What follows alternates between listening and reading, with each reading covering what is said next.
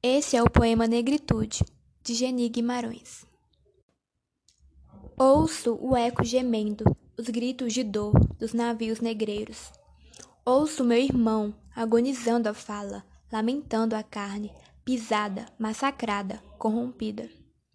Sinto a dor humilhante do pudor sequestrado, do brio sem arbítrio, ao longe atirado, morto engavetado na distância do tempo. Dói-me a dor do negro, nas patas do cavalo, dói-me a dor dos cavalos. Arde-me o sexo trajado da negra cativa, usada no tronco, quebrada e inservida, sem prazer de sentir, sem desejos de vida, sem sorrisos de amor, sem carícias sentidas, nos seus quatorze anos de terra. Dói-me o feto imposto ao negro útero virgem.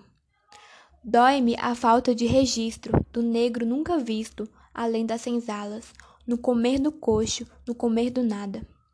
Sangra-me o corte na pele, em abertas feridas, de dores doídas, no estalo da chibata. Dói-me o nudo negrinho, indefeso escravozinho, sem saber de razões.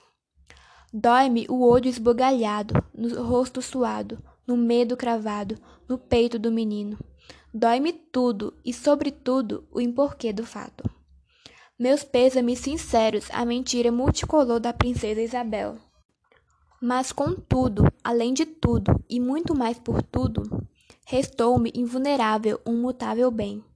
Ultrajadas as raízes, negadas os direitos, ninguém roubou-me o lacre da pele. Nenhum senhor, ninguém.